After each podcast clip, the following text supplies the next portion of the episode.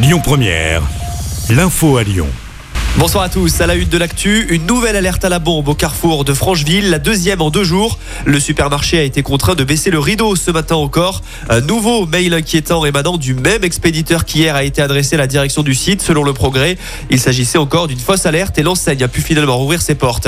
À Lyon, le squatteur saisit la justice pour revenir dans ce qu'il considère comme chez lui. Le tribunal judiciaire se penche cet après-midi sur ce dossier. Un recours a été déposé par l'un des anciens occupants d'un squat après que l'accès à ce dernier situé rue des Tuileries dans le 9e arrondissement lyonnais, a été condamné.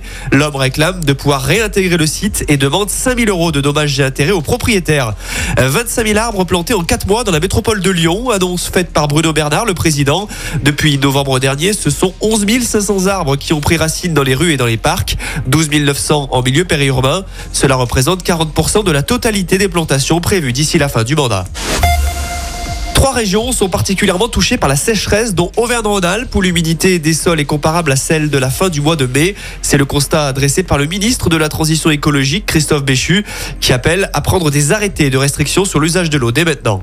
Les prix pourraient encore augmenter de 10% dans le secteur de l'alimentaire, annonce faite par le patron du système U, en cause des hausses des coûts de production et des hausses de prix de l'énergie, alors que les négociations commerciales entre les grandes surfaces et les fournisseurs sont en cours jusqu'à demain soir. De son côté, le gouvernement prévoit de proposer un panier anti-inflation avec une cinquantaine de produits au prix le plus bas. On passe au sport avec du foot. L'OL vise le dernier carré de la Coupe de France. Lyon accueille le voisin Grenoblois pour un petit derby à grand enjeu ce soir. Hors du coup en championnat, les Gones peuvent espérer se qualifier en Coupe d'Europe via un succès en Coupe de France. Un derby que ne jouera pas Alexandre Lacazette, toujours blessé. Idem pour Mendes, Awar, Gusto et Boiteng. En revanche, Corentin Tolisso fait son retour dans le groupe.